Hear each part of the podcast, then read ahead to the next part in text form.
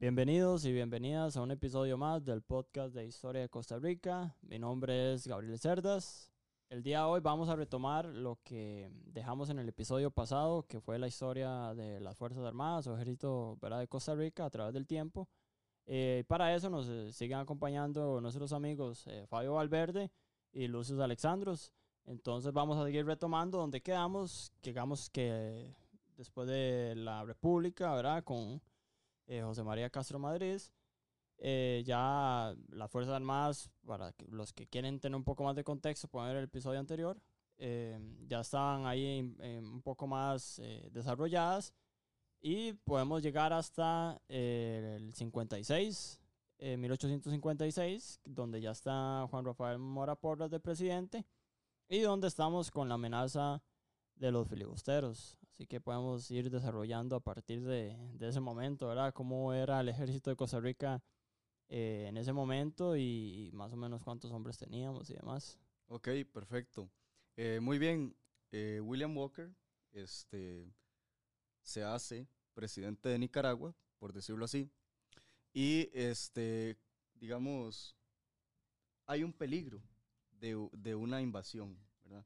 ¿Por qué? Porque William Walker llega, instaura la esclavitud en Nicaragua, es lo primero que hace, básicamente. Y este, poca gente lo sabe, y aquí lo vamos a decir. William Walker tenía una ideología, y era una ideología antihispanista. Lo que defendió Costa Rica en la campaña nacional no solamente fue su territorio, sino también fue una idea, una ideología. En este caso, los costarricenses tenían la ideología o la idea de defender la religión católica, cosa que no se sabe muy bien, o sea, no se habla tan, tanto de ese tema. Defender la religión católica y defender su raza hispana, por decirlo así. ¿Por qué? Porque William Walker y los filibusteros decían que la raza hispana era ¿Puedes eh, decirlo ahí? digamos, ellos eh, son anglicanos protestantes. Perdón, son, protestantes, son anglo, o sea, americanos descendientes de, británicos, ¿verdad? Y los británicos mm, veían a los españoles como, como subhumanos casi eh, en aquellas épocas. Y eso se lo heredan, digamos, a los eh, estados, a los americanos, norteamericanos.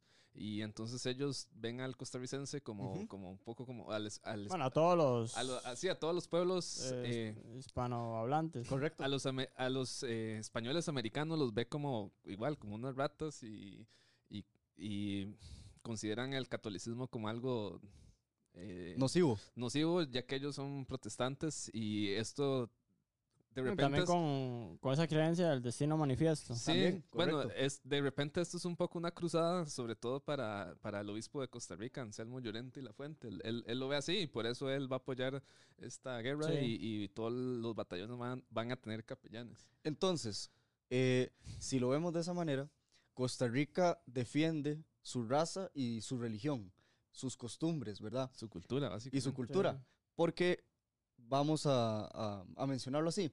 A ver, en una guerra se defienden ciertas cosas, ¿verdad? Y en este caso, Costa Rica defendió su idea de país, porque teníamos una idea de país, ¿verdad? En este caso, William Walker se hizo con el poder de Nicaragua, y cosa que muy pocos saben, muchos nicas apoyaron a Walker, o sea, pertenecían al ejército de Walker, ¿verdad? Los ticos decían, ok, aquí hay dos cosas. O nos defendemos de Walker o nos terminamos convirtiendo en una Nicaragua con esclavitud, con violencia, con guerra civil, ¿verdad? Entonces, eh, los costarricenses eh, deciden ir a luchar, ¿verdad? Juan Rafael Mora Porras viene preparando esto desde, desde mucho antes de la campaña nacional, ¿verdad? Entonces... Eh, ¿Cuándo llega eh, William Walker a Nicaragua? Parece que en el 54. en el 54, no, 55 me parece. Es que en el 55 está la... Ya hay como una batalla de Rivas que es como una versión Ajá. Sí, sí, sí. No, sí, como el 54 llega me parece. A, Nicaragua, que lo trae un, grupo un grupo de los que están en la guerra civil. De los de León, sí. Para intentar, eh, pero al final se hace con el poder. Correcto. Entonces, eh, básicamente, digamos, Juan Rafael Mora Porras, gran visionario realmente, eh, reorganiza las Fuerzas Armadas de Costa Rica de nuevo. O sea, hay un antes y un después ya lo hemos notado, ¿verdad? Que existe, y vamos a, a puntualizar, ¿ok? Existe el ejército de Costa Rica en la colonia. Después existe el ejército, bueno, que realmente era el ejército español. Después, el ejército de Costa Rica eh, con, en su vida independiente. Y, digamos, de su vida independiente, estas pequeñas batallas, escaramuzas. Y llegamos a, a, la época de Braulio Carrillo, ¿verdad? En donde el ejército va teniendo este, reformas. Y una de las reformas que tuvo otra vez fue la de Juan Rafael Mora Porras, ¿verdad? Que él compra nuevo armamento, él este, trae este, instructores extranjeros para preparar a ese ejército y, hay una frase que me encanta, un gran ejército para un gran enemigo, porque. William Walker tenía casi que hombres, eh, digamos, tenía un abastecimiento de hombres muy grandes. ¿Por qué? Porque, o sea, la gente no lo sabe, pero los filibusteros no eran solo estadounidenses, los filibusteros eran alemanes, eran nicas, eran este, estadounidenses. Alemanes, irlandeses. Irlandeses, o sea... Hasta hay de gente del Medio Oriente y, hay, y que por ahí salió un panameño también. Sí, un, panameño y un cubano. Ah, sí, sí, sí. Bueno, es que también estos países como Irlanda y, y, Alemania están teniendo como hambrunas, entonces hay una gran migración a Estados Unidos. Esa gente dice como, bueno, ahí llegan y le dicen como, le vamos a dar una tierra lindísima allá en el sur. Entonces se van de jupa. Sí, claro, claro. Entonces, este, vamos a ver. Sí, ya desde antes, eh, Juan Rafael Mora Porras previó todo ese esa guerra inminente y compra armas, creo que de la, de, la guerra de Crimea, que hubo en ese entonces y eran de, Inglaterra. Sí, vale, vale, la pena hablar un poco cómo se veía el ejército, porque a veces, eh, a veces hay mucho anacronismo con esto. Sí. Y, por ejemplo, a veces como que visten a los chiquitos de Juan Santa María y lo visten de forma que parece, parece como el Che Guevara, digamos, como que lo visten con la jacket verde y con la gorrita verde. Eh, entonces, tal vez es importante eh, un poco el, el, ejército de Costa Rica. O hasta al contrario, a veces lo, lo visten descalzo y... Bueno, él sí podría andar descalzo en realidad. Ahora hablamos de eso. pero, por ejemplo, Costa Rica tenía, ¿verdad? Este que, es aproximadamente 500 hombres, que son los oficiales. Eh, Tropa veterana. Sí, y, los oficiales están entrenados y ellos utilizan un uniforme azul con botones de, bronce. Esto, bueno, ahí vamos a poner unas imágenes ahí que nos va a suministrar Lucius. De, de parte mía me ha, me ha, ayudado mucho Milton, Milton Valerio. Un saludo a Milton que ha pasado como estudiando estas cosas y, y este, él, me enseñó mucho a que para poder representar algo había como que primero tener una base, una, base sí, una fuente primaria para, para justificar. Y eh, bueno, estos oficiales por lo general visten con su uniforme azul, tienen, tienen un kepis, un kepis que es como una especie de, gorra tipo francesa. Este, y por lo general ellos utilizan un sable y estos, digamos, por así decirlo, los, los oficiales. Ya los de eh, más alto rango. Sí, los, los oficiales desde, desde sargento, teniente, coronel, eh, general, etc. Y ellos van a dirigir al pueblo, que el pueblo se ha entrenado para este evento. Eh, se han entrenado creo que aproximadamente 10.000 personas. entonces el pueblo sí es un poco más sencillo su forma de vestir. Igual hay como muchos errores ahí cuando la gente lo representa, pero por lo general... Lo vamos a poner unas imágenes igual, como más o menos se veían. Y bueno, también existe mucho esta idea de que la gente, de que la gente cree como que el tico va ahí a tirar piedras o algo así, ¿verdad? Ellos, con lanzas. ellos, ellos, van con un fusil, ¿verdad? con un fusil. Eh, ¿Cuál era el fusil que ya en ese momento? Eh, el, el, el, Enfield eh, P 1853. Es el más avanzado del Sí, ese es el más avanzado para en los En esa época. Correcto. Y el Brown Bess, ¿verdad? Sí, aquel Enfield tiene como tres años de haber salido o algo así. Correcto. Eh, y esto a través de la historia va a suceder, pero em, hablándolo, digamos, eh, Costa Rica conforma un ejército de ciudadanos preparados, ¿verdad? Sí, por eh, alemanes, creo que fue que vino un alemán. Sí, no existía como la Alemania como Bueno, sí, sí. Sí, prusianos y este, el, el polaco, von Sal, Salzlich. Salzlich. Ajá. Entonces, eh, bueno, los costarricenses se preparan. Eh, uno de los, este, de los entrenamientos que más le gustaban a los costarricenses era este, el de la, el de la bayoneta, ¿verdad? Y eh, como lo mencioné en el, en el podcast pasado, este, los filibusteros decían que los costarricenses éramos unos salvajes, ¿verdad? Incluso hay una, hay un, este, un evento, ¿verdad? En el cual están curando a unos filibusteros en una iglesia y los ticos entran a la iglesia, rompen todo y este, acribillan y, y matan, a, bayonetazos a, esta gente que están atendiendo, ¿verdad? Sí, en eso sí hay que ser claro que el costarricense no tuvo como piedad. No, tuvo, no, tuvo esa, ¿cómo se llama esto? De, de la guerra. Sí, sí, como algún eh, tratado ahí. No, no tuvo piedad, sencillamente. Sí, porque también después Es que hay, hay, algo que, que en una guerra es inviolable, que son los centros de salud. Ajá. Y, lo, y en este toque y los ticos no se No, por supuesto, este, no respetamos. O sea, eh, matamos a los que estaban curando y a los que los estaban curando. Sí, pero también todos los filibusteros, por ejemplo, que caen presos en la batalla de Santa Rosa, son, fusilados. son fusilados. Sí, claro. Y, sí, bueno, correcto. Y de hecho, este, me parece que un oficial interviene y quiere salvar a, a un, a un filibustero que les había dado información y Juan Rafael Moraporras le dice que el, el, único castigo que debe tener el filibusterismo es la muerte. O sea, hay un radicalismo total, ¿verdad? Claro, sí. Bueno, y en esto, en el tema de la campaña, eh, tenemos que tener claro, ¿verdad? Que son dos partes. Este, usualmente en las escuelas tal vez nos hablan más de la primera campaña, eh, donde tenemos la batalla de Santa Rosa, la batalla Sardinal, que usualmente se deja por fuera, y la batalla de Rivas, que es un una de las más grandes. Este, hay como un poco de, yo noto un poco de diferencia eh, en el ejército, sobre todo en el número de, de, hombres.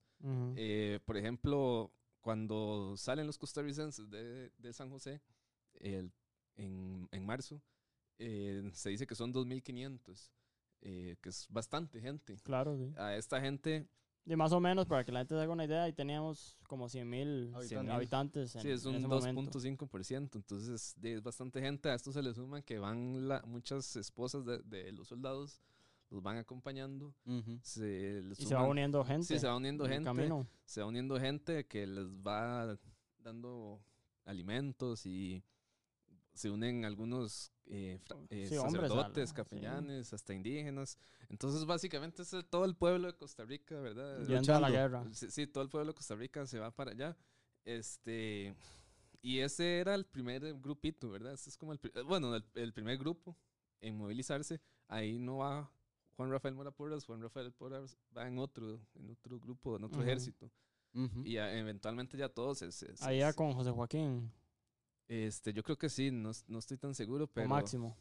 No, máximo, máximo todavía era como un, oficial más, más bajo en ese momento. Y eh, entonces, ¿verdad? Estamos hablando que son grupos de miles. Sí, sí, sí. Eh, después de la batalla de Ríos vamos a tener eh, este, el, cólera. Sí, el, y el, ejército. Sí, con eso hay una reducción muy grande en, del, muere mucha gente a causa del cólera. Dicen que más o menos fueron 10.000 personas las que murieron. O sea, el 10% de la población. Entre, obviamente, efectivos del ejército y población en general, porque ellos trajeron de la, el cólera aquí a Costa Rica porque se devolvieron. Y, y ahí ya vemos como que hay un...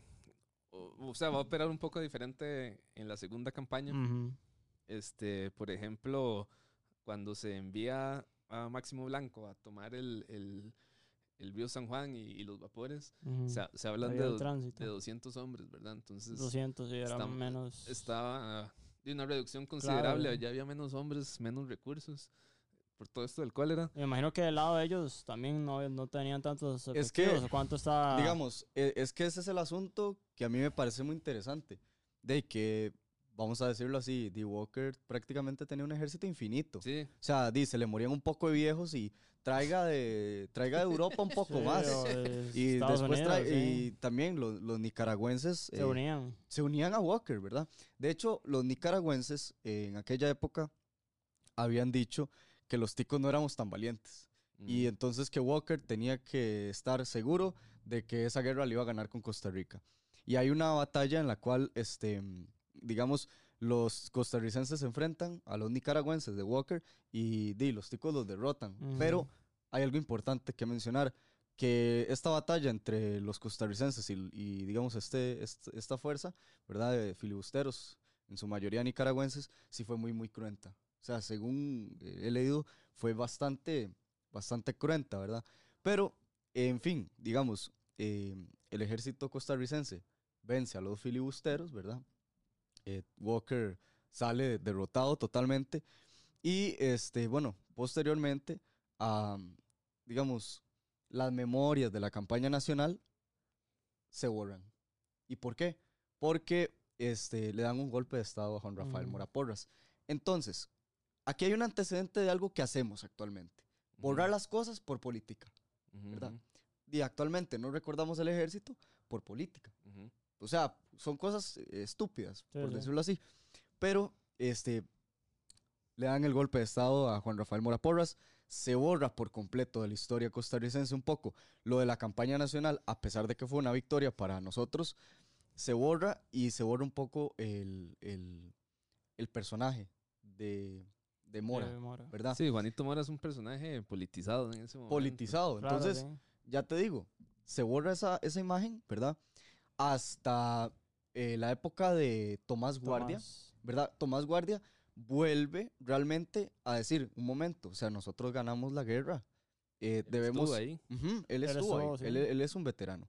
Entonces, ya en la época de Tomás Guardia, ¿verdad? Eh, el ejército asciende exponencialmente y eso tiene una razón de ser. ¿Por qué el ejército de Costa Rica de 1870 a 1882, que muere Guardia, por qué el ejército de Costa Rica, y hasta un poquito después, es tan enorme. O sea, porque ahorita lo estábamos hablando, ¿verdad? Eh, mae, ¿cómo es posible que eran 35 mil hombres? Que ahí lo dice Mercedes Muñoz, ¿verdad? O sea, ¿cómo, cómo es posible que eran tantos hombres? Y eso tenía una razón de ser. Resulta que eh, Nicaragua, Honduras, Guatemala y El Salvador querían invadirnos, querían invadir a Costa Rica, ¿verdad? Entonces, eh, lo que se llamó la cuádruple alianza, Honduras, Nicaragua, El Salvador, este, estos países centroamericanos querían invadir Costa Rica para deponer a Tomás Guardia. Entonces, Tomás Guardia eh, emite un discurso a, la tropa, al, ejército, y dice, decía que los nicaragüenses vengan, no les tenemos miedo. Eso decía Tomás Guardia, ¿verdad? Es, es muy interesante. Y resulta que este, hay un sentido. Entonces, ya te digo, digamos, el servicio militar obligatorio para los costarricenses en 1870 eh, en adelante, ya para ellos sí tiene un sentido. ¿Por qué? Porque va a haber una amenaza. Entonces, Guardia, gran líder, este, entrenaba aproximadamente a 3.000 ciudadanos por año. Y ahí es cuando Guardia también moderniza al ejército. Entonces, cuando se traen los, los cañones, el cañón Krupp, eh, los Rolling Block, Remington Rolling Block. Tal vez explique que es un rolling block. Ah, bueno, un rolling block. Sí, sí, no, está, muy bien. igual va, si podemos poner una imagen también para que es válido. Más o menos bueno, resulta que anteriormente este, el ejército tenía eh, fusiles, digamos, de chispa y, y también este que se le ponía un fulminante. El de pólvora ahí. Sí, el de pólvora. Era, era todo un proceso. Resulta que el, el, Remington Rolling Block ya es un fusil muy moderno, ¿verdad? Y eh, Guardia opta por comprar un lote de fusiles Rolling Block. Entonces, estamos diciendo que obviamente si todas las naciones de Centroamérica se iban a unir para invadir Costa Rica, de Costa Rica debía a huevo, por decirlo así, de tener un ejército muy poderoso, porque eran cuatro naciones contra una. No se atrevieron a invadirnos, pero por eso el ejército aumenta exponencialmente, ¿verdad? Y el servicio militar obligatorio para los costarricenses ya tiene un sentido, ¿verdad? Entonces, este, por eso se dice, y yo lo creo, que Costa Rica tenía el ejército más poderoso de Centroamérica. Porque, digamos... En ese, momento. En ese momento específico. Porque de ahí, a pesar de que eran cuatro contra uno, nunca se atrevieron a invadirnos directamente. Costa Rica compra unos buques de guerra, el Irazú y, y otros. Eh, había un Juan Santa María también. Y el Juan Santa María, que eran eh, buques de no sé cuántas toneladas. O sea, podemos decir que en la época de guardia ya Costa Rica tiene un ejército formal, un ejército muy bien consolidado y preparado para enfrentarse a las cuatro naciones de Centroamérica, ¿verdad? Y es, es heroico, es muy bonito. Y las, o sea, bueno, digamos, eh, iba a decir lastimosamente. este, digamos, el, estas naciones no se atreven a tocar a Costa Rica y porque ellos eh, ponen en la balanza, dicen, más son toque. ¿Y por qué querían eh, querían de poner querían de poner a, a guardia, nada más solo por eso? No, no, este, porque también habían sentimientos de unionismo y Costa Rica no. Eh, Costa Rica sí ya ya ya no quería eso, ¿verdad? Entonces, de nuevo, defendíamos que una idea de país y de decir, no, o sea, nosotros somos un país aparte y tenemos nuestra propia política y demás. Entonces, para, para hablarlo así, Nicaragua tenía el poder para, para derrotarnos, no lo tenía. No sé si Honduras, Guatemala, El Salvador y, y, demás, pero Nicaragua puntualmente, que quedaba más cerca, no tenía el poder, porque mientras ellos tenían fusiles de chispa, obviamente en aquella época, de Costa Rica ya contaba con, con armas de bala. Entonces, di la cadencia de fuego contra esta fuerza, de, los íbamos a hacer pedazos. Y eso también se va a demostrar, eh, ya después lo va a tocar, cuando Nicaragua nos quiere invadir en 1898. De ahí llega, llega el ejército de Costa Rica, ¿verdad? Nicaragua eh, nos quiere declarar la guerra, llega Costa Rica y dice, pero, ¿qué? O sea, ¿quiénes son ustedes para declarar la, guerra? Envía a la artillería costarricense a la frontera y de allá Nicaragua dice, no, no, perdón, ahí era, era bait. No, era, era broma. No, no, es interesante. ¿Y nos declaró por? Porque querían este, recuperar Guanacaste. Ah, querían tirar la frontera. Entonces, eh, el ejército de Costa Rica dice, mm, están pero muy mal, ¿verdad? Ustedes. Y de ahí igual, ponen en la balanza. Yo siento que el invasor pone en la balanza, digamos. Eh, sí, vale la Costo-beneficio, ¿verdad? De ahí ya en el 98.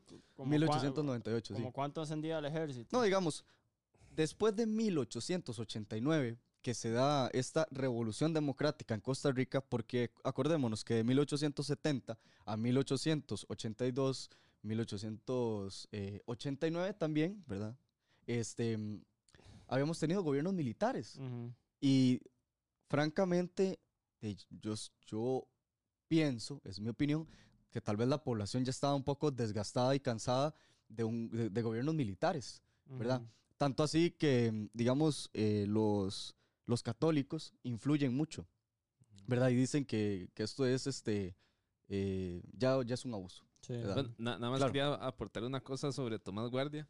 Tomás Guardia sí representa tal vez un poco una ruptura hasta cierto, hasta cierto punto de algunos aspectos eh, españoles.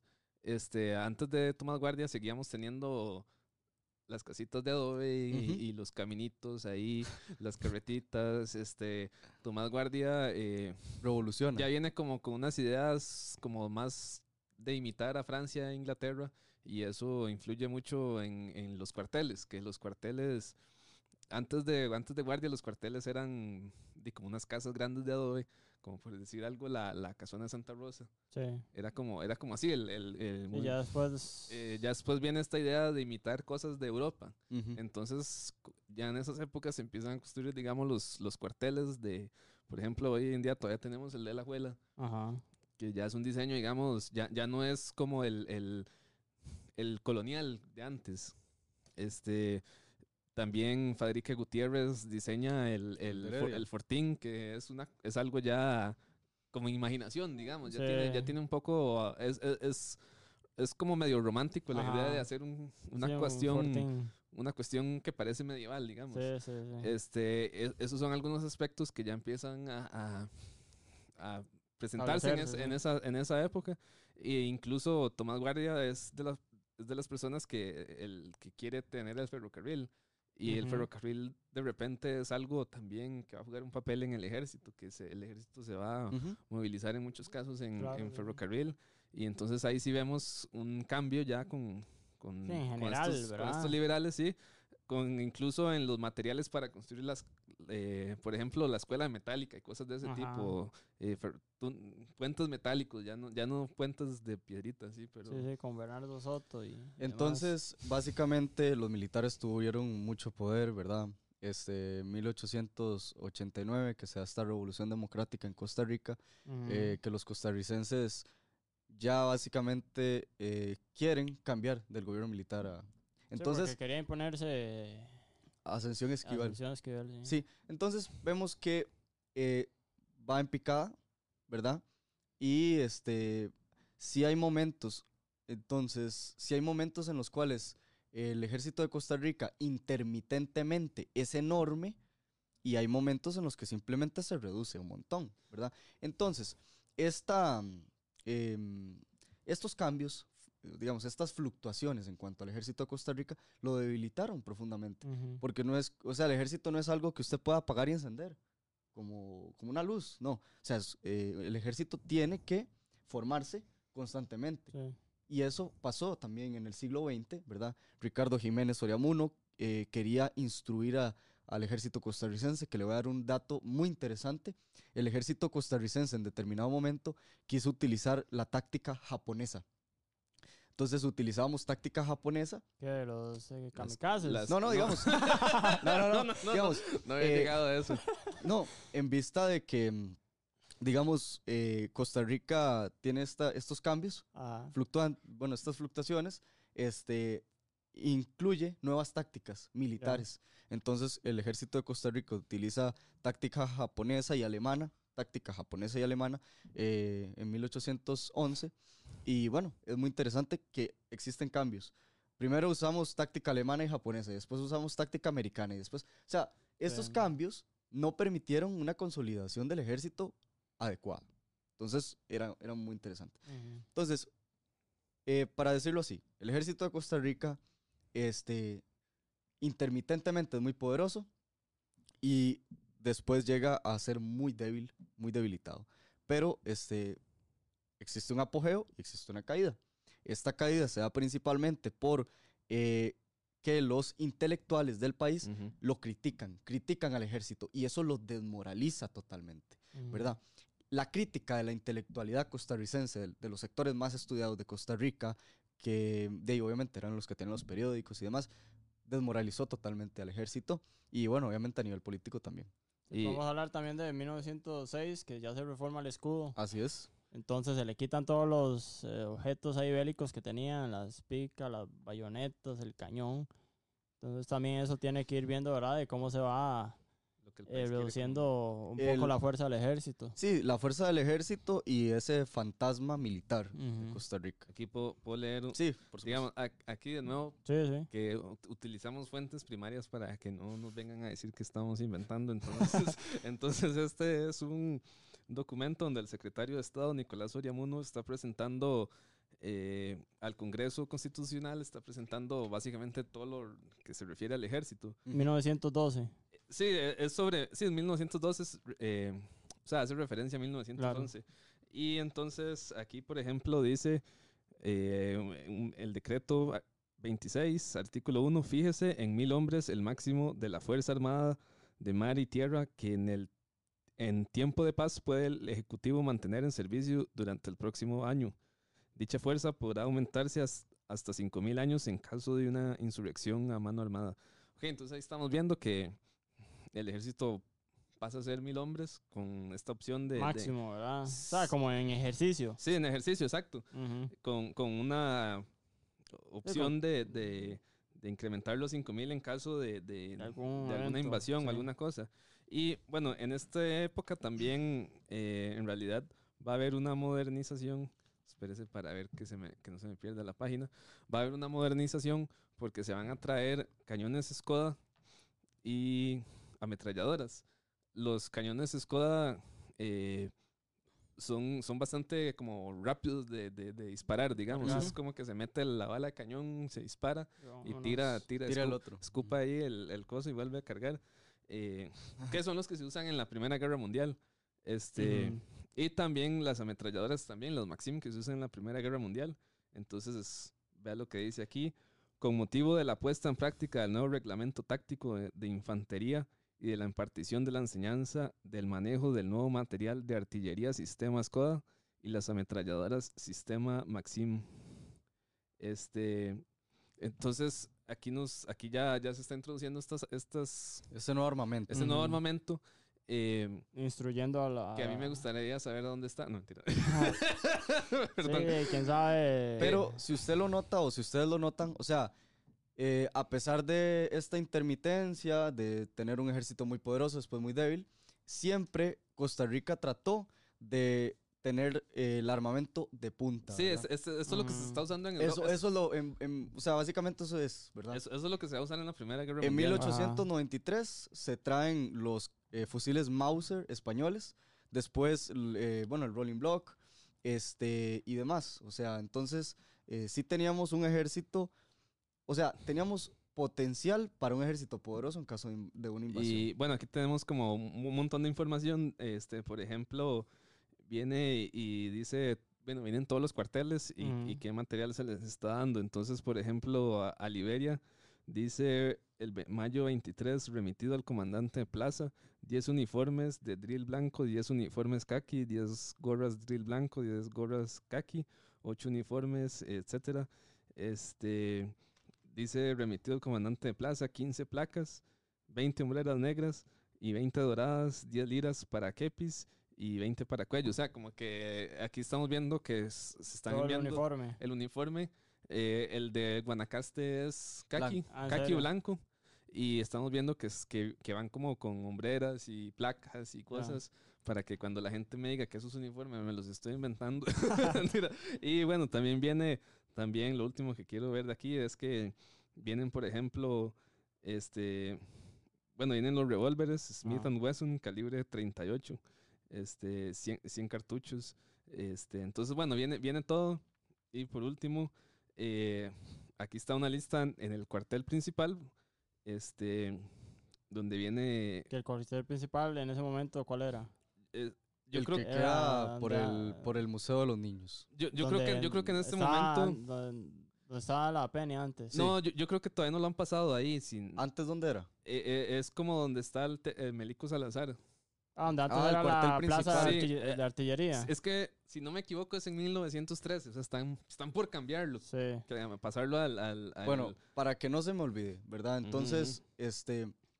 O sea, el ejército de Costa Rica y el gobierno eh, trata de comprar armamento eh, de punta este, y, digamos, los ciudadanos voluntariamente, ya para el, ya para el siglo XX en, adelante, ya es muy voluntario. El ejército es de muchos voluntarios, ¿verdad? Eso va a cambiar en la época de los Tinoco. Hablemos de los Tinoco. Ah, bueno, antes de llegar a eso, nada más, nada más para que se, se hagan una idea, aquí viene como lo, lo, que hay en ese cuartel principal y entonces viene, por ejemplo, ese fusil Mauser de 1893, dice que hay 475 que, que tienen la bayoneta y vienen los que no tienen bayoneta. Viene el fusil Mauser modelo 1910, que es uno que mandó a hacer Costa Rica, incluso tiene el logo, tiene el escudo de Costa Rica, perdón. Y dice que hay 2.450. Un montón. Yo me pregunto dónde están. Sí, ¿dónde están? sí, sí. y, vea qué exagerado. Vea, o sea, los fusiles, los fusiles Remington eh, dice que hay que hay 4.475 y hay como otros ahí como medios incompletos, entonces, de más o menos para que se, para que se hagan una idea. Sí, sí 4.000 y resto un montón, ¿verdad? Sí, un montón. Bueno, y sobre bueno, como 5.000. Tenemos entonces a los Sinoco, ¿verdad? Porque ahí también hay un cambio en cuanto al ejército. Correcto. Digamos, este, de 1902 a 1917 vemos que el ejército se reduce considerablemente. ¿Por qué? Por, este, por esto, levantamientos de cuarteles. Entonces los, los jefes de Estado, el, el, presidente y demás, este, no tienen confianza en el ejército, ¿verdad? Entonces se reduce considerablemente porque lo ven un peligro. Correcto. Llega la época de los Tinoco y los Tinoco tienen y unas ideas completamente militaristas. Podemos decir que Costa Rica fue un país militarizado por completo, de 1917 al 19 ¿verdad? Y eh, en esa época es cuando los Tinoco ascienden el ejército a 20 mil hombres, que fue tanto así que este, Tinoco hacía como, em, estaba orgulloso de haberlo hecho y decía así, eh, nuestro ejército entre policías secretos, policía militar eh, y milicia, ¿verdad? Que la milicia en aquella época eran como 5 mil personas. Los patillos. Los patillos, que le llamaban, este, ascendían a 20 mil hombres. Entonces Tinoco tenía el poder para repeler alguna invasión extranjera, que sí, lo, sí, sí, sí sucedió. Nicaragua envía algunos voluntarios para derrocar a Tinoco, ¿verdad? Y este, de, al final estos nicaragüenses son derrotados, ¿verdad? Pero eh, también está la posibilidad de que Estados Unidos nos invada. Entonces, Lucius, este, no sé si querés hablar de ese tema que hemos este, conversado. Sí, claro. Em, bueno, un tema sobre los patillos es que los patillos, por así decirlo, no es un ejército de Costa Rica, es, es un ejército de los tinocos. Sí, es una policía ahí. Es personal. Sí, es como la policía secreta, como los esbirros, no, no, no, A ver, están, los patillos son ciudadanos que voluntariamente luchan eh, por los tinocos. Por los tinocos. Y ascienden a 5 mil. Eh, bueno, eh, con los tinocos vamos a tener varios. Es un periodo que para mí es increíble también, que no se haya que no se haya dado a conocer, porque mucho de lo que es Costa Rica hoy se debe a, este periodo. O sea, mucho, eh, vamos a tener varios intentos de derrocar a los Tinoco. Eh, a mí me parece impresionante el de 1918. Este, Rogelio Fernández Well eh, hace un llamado a las armas contra los Tinoco. Este, no llega la suficiente cantidad de gente voluntarios a, a luchar contra los Sinoco, pero igual... Sí, se esos enfrentamientos ahí en tren y todo. Sí, exacto. Él logra eh, capturar unos trenes. La idea, la idea era como aislar al gobierno del puerto de Punta Arenas y el puerto de Limón. Entonces, para eso la idea era tomar Punta Arenas y hay unos tipos que sí logran temporalmente tomar este Turrialba. Y, pero el ejército de, de, de Tinoco actúa demasiado rápido es que era un ejército muy poderoso y muy bien instruido. ninguna, ninguna de esas guerrillas que, que lideraron Rogelio Fernández Güell, que podemos hablar de los, de los Bolio y Julia Costa, ninguna triunfó. todavía, no llegue, todavía no llegue hasta ahí, todavía no, se adelante. No, mentira. No, y, sí, sí, no, y al final, o sea, ninguna de esas eh, triunfa. Y de ahí son muchas las. Bueno, ya eso, ahí tenemos nosotros un capítulo especial dedicado a los Tinoco, pero bueno, hablemos más que todo como de las fuerzas que tenía ahí Tinoco y hasta el final, ¿verdad? ¿Cómo quedó? Ok, básicamente, eh, para terminar el tema ya. Y, No, no se va a acabar este tema. no, ojalá no. O sea, ojalá eh, podamos venir, seguir viniendo y hablando del ejército de Costa Rica. Pero eh, hay un sinsabor en la época de los Tinoco. la gente, la población de Costa Rica considera que fueron muy extremistas en cuanto al militarismo y Tinoco entierra la idea de que Costa Rica tenga un gran ejército. Entonces, del año, este, del año 19 hasta el 48, el ejército, y lo voy a decir así, el ejército es un elemento más que todo decorativo. Eh, para enterrar jefes de Estado. Es un elemento más decorativo, ¿verdad? Eso es importante mencionar. Bueno, se, me adelantaron al tema, pero yo, yo voy a insistir en hablar sobre las rebeliones contra este, bueno, eh, en, en, otro... Ah, no, pero en, otro ya. Sí, no, no, en otro, en otro episodio podemos eh, tocarlo. Tocar el tema. Pero más aquí para... Bueno, es que nada más quería como nada ah, más mencionar Que, que aquí hay, para algo hablé de las ametralladoras y los cañones. Este, hay varios costarricenses que se van a ir a Nicaragua, entre ellos Jorge Bolio, este, Julio Acosta, van a ser van a ser reforzados por el gobierno de Nicaragua, van a lanzar una, una invasión por Guanacaste. Van a haber varios enfrentamientos y sobre todo se destaca la batalla del juego en el que los Tinoco tienen estas ametralladoras y tienen cañones Skoda. No, no sabemos exactamente si son, hay varios testimonios, uno dice que hay uno hay otros que dicen que son dos, pero básicamente dicen que los cañones Skoda no dejaron, no dejaron de disparar, entonces para que se hagan una idea de, todo lo que fue eso, eso es una batalla que algún día vamos a recrear.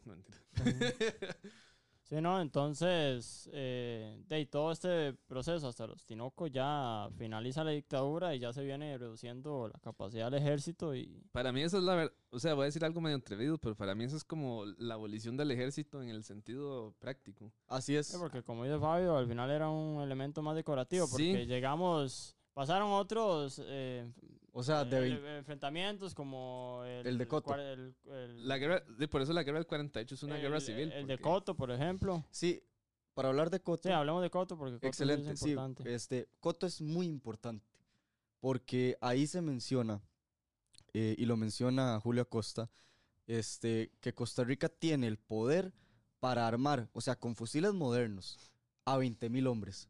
Y él, él lo dice, Eh, bueno, esto se da gracias a que Tinoco había comprado mucho armamento para el ejército.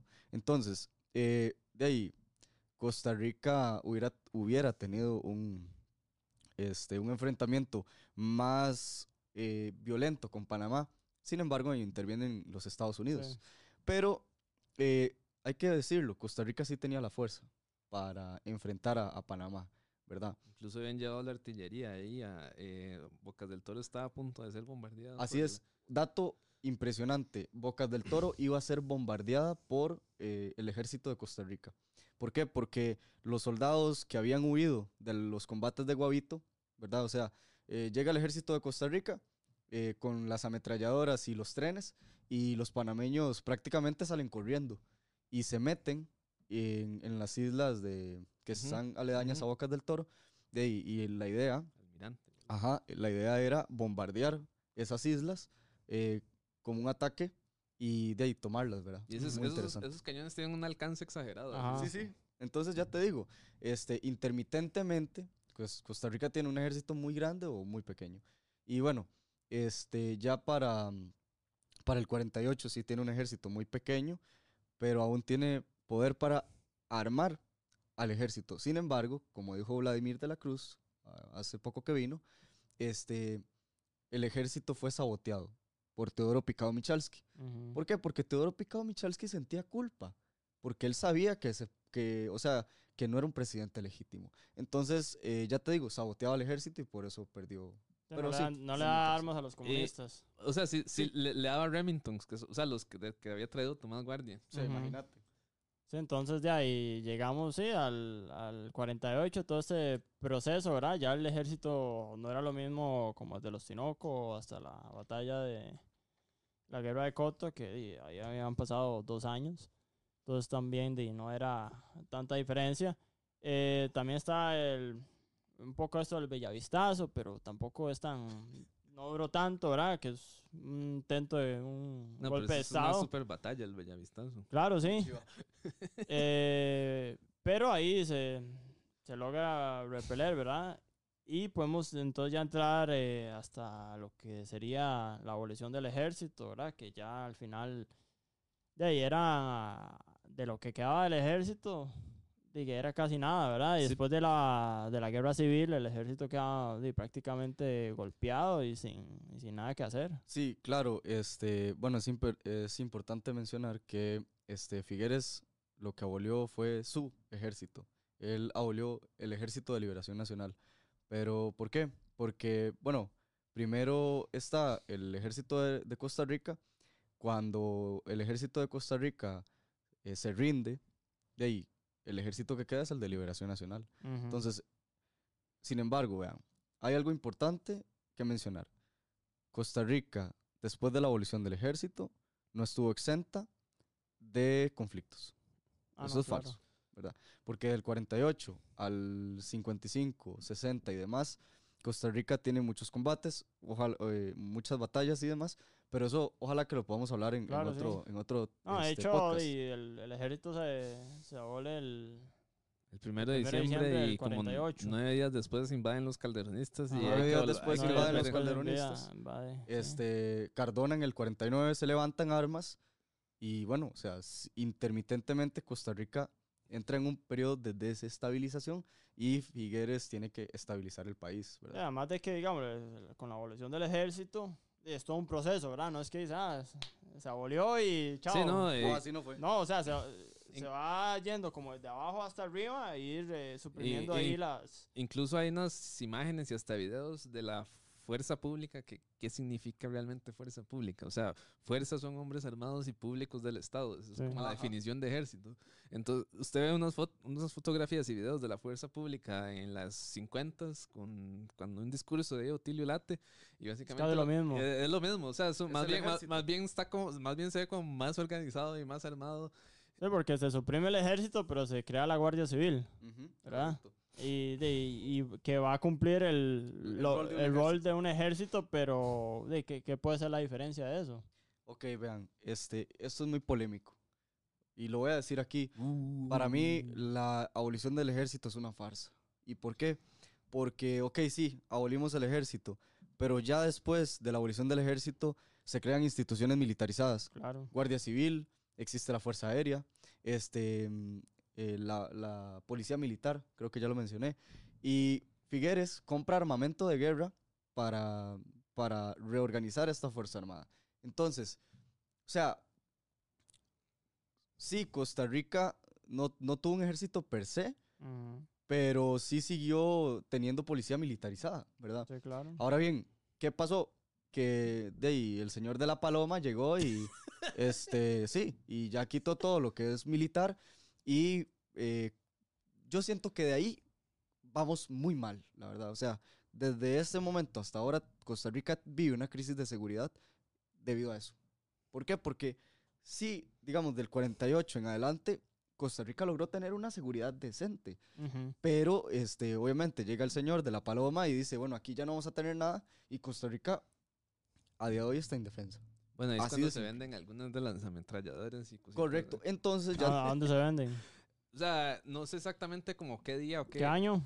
No sé, sí, no sé exactamente como qué año, pero se empiezan a vender y, por ejemplo, gente que los compra son el estudio de Hollywood, digamos, compra armas de Costa Rica para usar en películas. A Chile. Sí, y por ahí aparecen en, en, cosas de internet, aparecen ametralladoras ticas en venta y eso. O sea, eh, yo digo que es una farsa porque de, realmente no se abolió, o sea, lo que se hizo fue cambiar. cambiar como la estructura. se, le cambió el nombre. Usted ve Guardia Civil, ve videos y eso es un ejército. Tiene infantería, tiene artillería, tiene ametralladoras ligeras. O sea, lo que pasa es que de ahí, en determinado momento, y obviamente este, con las guerras en Centroamérica, eh, Arias decide que propone desarmar Centroamérica y el único país que desarmó fue Costa Rica, realmente, ¿verdad? Pero, este, bueno, lo que digo es que se abolió el ejército como institución, o sea, nombre, nombre Ejército de Costa Rica. Pero aquí hubo este, otro, otro, otras Fuerzas Armadas competentes. Sí, aunque... Eh, ya no eh, tenemos, en la Constitución lo que dice es que se suprime... Eh, Permanentemente. No. como institución. Como institución... ¿Cómo se dice? Como institución permanente, sí. Ajá. Sí, pero, pero en caso de, un caso de algún conflicto ahí bélico se, puede volver a, a reorganizar. reorganizar sí. sí. este, eso es en caso de emergencia nacional, ¿verdad? Ajá. Este, y bueno, y eso es básicamente la historia del ejército de Costa Rica. Este, obviamente, el tema de guardia civil, policía militar. Eh, también hay un batallón muy interesante, el batallón Relámpago. Este, un saludo ahí a los veteranos del batallón Relámpago, que algunos muchos están vivos, ¿verdad? Un saludo y un abrazo muy fuerte a ellos, que en determinado momento defendieron la soberanía nacional. Pero eh, hay un doble discurso en esto del ejército, ¿verdad? Y yo siento, y vuelvo y repito, el, el problema de Costa Rica es, es eso, la politiquería. ¿Por qué? Porque por politiquería hemos perdido esa identidad, ¿verdad? Como sucedió en la época de Juan Rafael Mora Porras. Se quita Juan Rafael Mora Porras, entonces, ok, como incomoda, no hablemos de la campaña. Como incomoda, no hablemos de Juan Rafael Mora Porras, ¿verdad? Y de ahí, actualmente sufrimos una crisis de identidad nacional por lo mismo, porque decimos, eh, bueno, tenemos un premio Nobel de la Paz y entonces, como incomoda, no hablemos del ejército.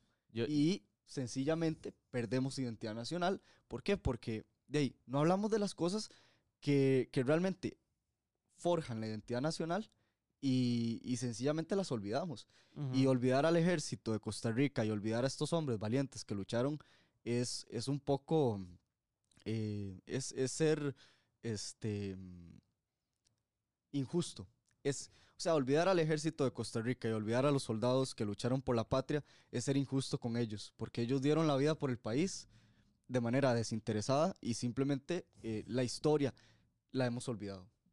Sí, también hay una diferencia como entre ser pacífico y, ya ser indefenso. Correcto. Y de, yo creo que no hay nada virtuoso en, ser indefenso. Digamos, si usted dice como, de, yo, yo no puedo defender a mi familia, yo no puedo defender a, mi, pueblo. excelente. Digamos, yo de eso no tiene nada de, de, de, bueno. Sí, correcto. No tiene nada de bueno que, que nos digan, sí, es que, o sea, que no, que nos, nos han adoctrinado como sociedad costarricense para ser eh, indefensos, ¿verdad? Por ejemplo, ¿qué le dice usted a un policía? Vea, papito, si a usted lo asaltan, déjese asaltar. No, mano, es, o sea, es en serio. no, yo sé, no, no, da risa, pero es que, ¿cómo es posible que el sistema de este país eh, nos salga con esa hablada? O sea, básicamente, em, estamos indefensos.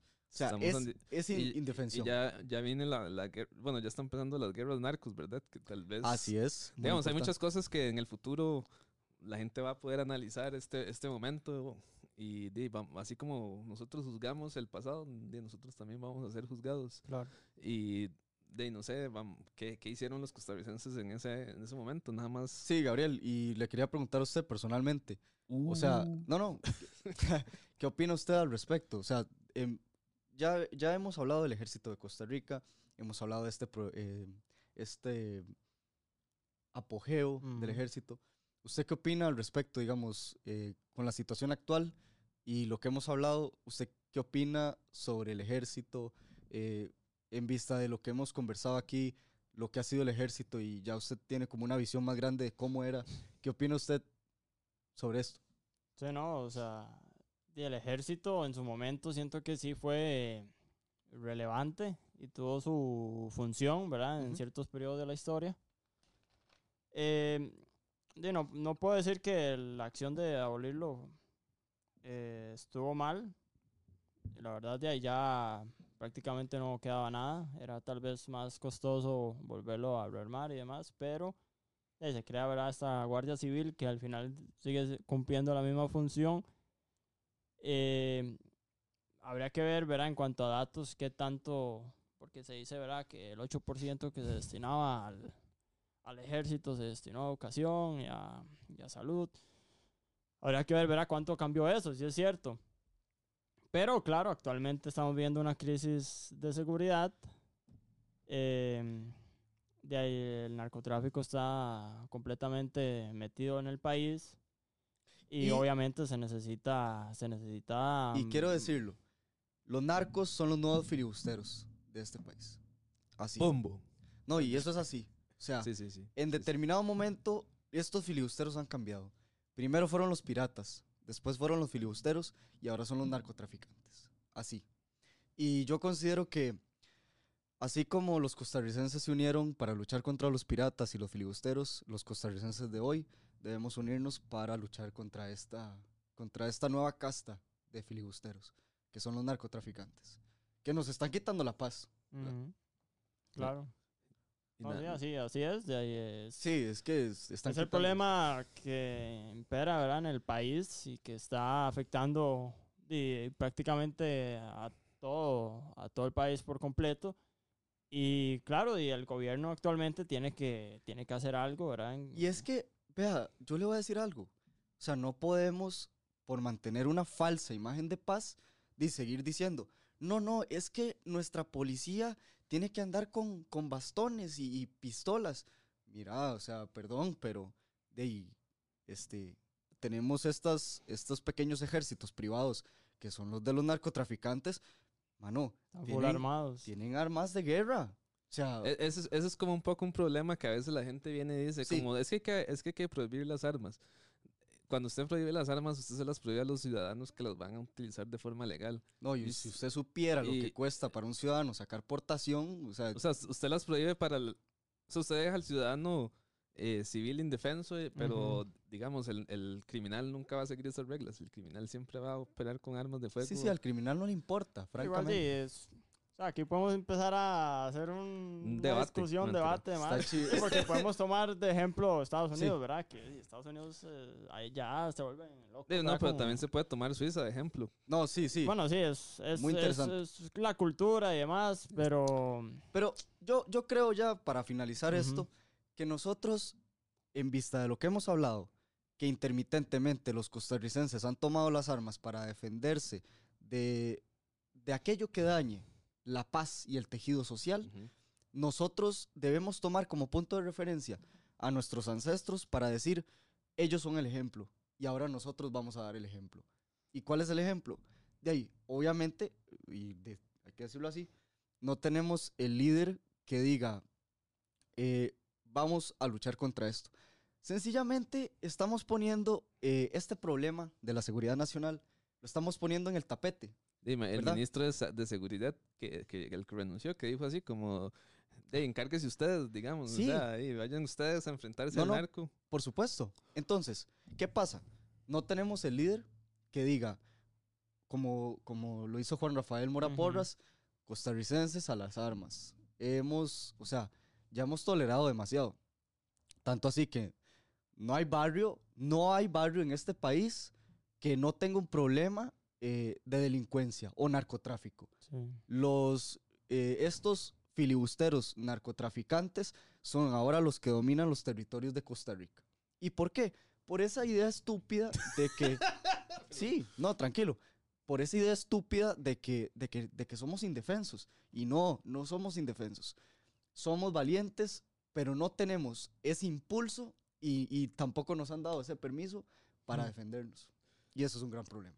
Bueno, las últimas palabras. no, nada más quiero, bueno, las últimas palabras en realidad quiero hacer una pregunta al público. o sea, quiero, quiero hacer una incógnita ahí como, este, así como Juan Rafael Mora Porras estuvo como muy eh, polarizado en, en su momento.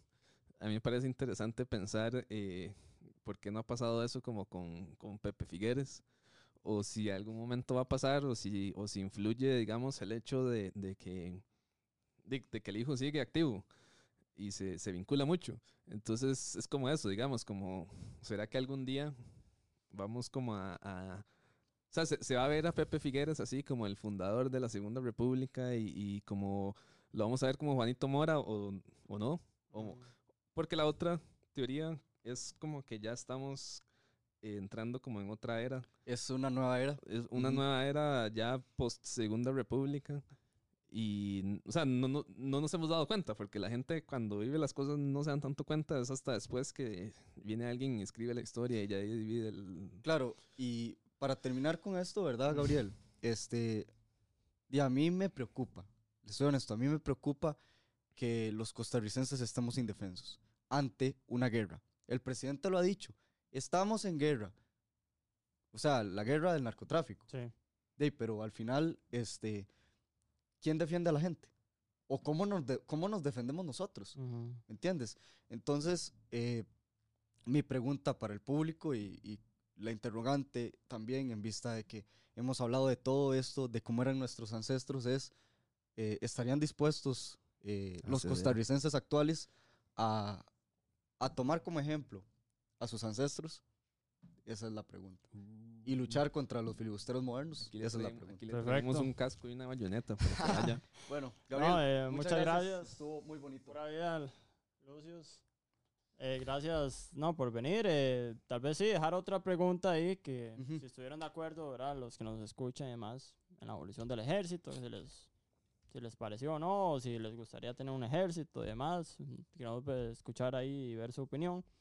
Y sin más, eh, muchas gracias por, por, ver este episodio. Les recordamos que el, el, episodio pasado está igual en YouTube y en Spotify. Recuerden darle like, suscribirse y demás. Eh, bueno, Lucius ahí vamos a también dejar el canal de Lucius en, abajo en la descripción para que lo, lo vayan a ver. Y las redes de Fabio, no sé si quieres decirlas. Este, ¿Tenés algún... Bueno, yo voy a escribir en el repertorio americano de la Universidad Nacional.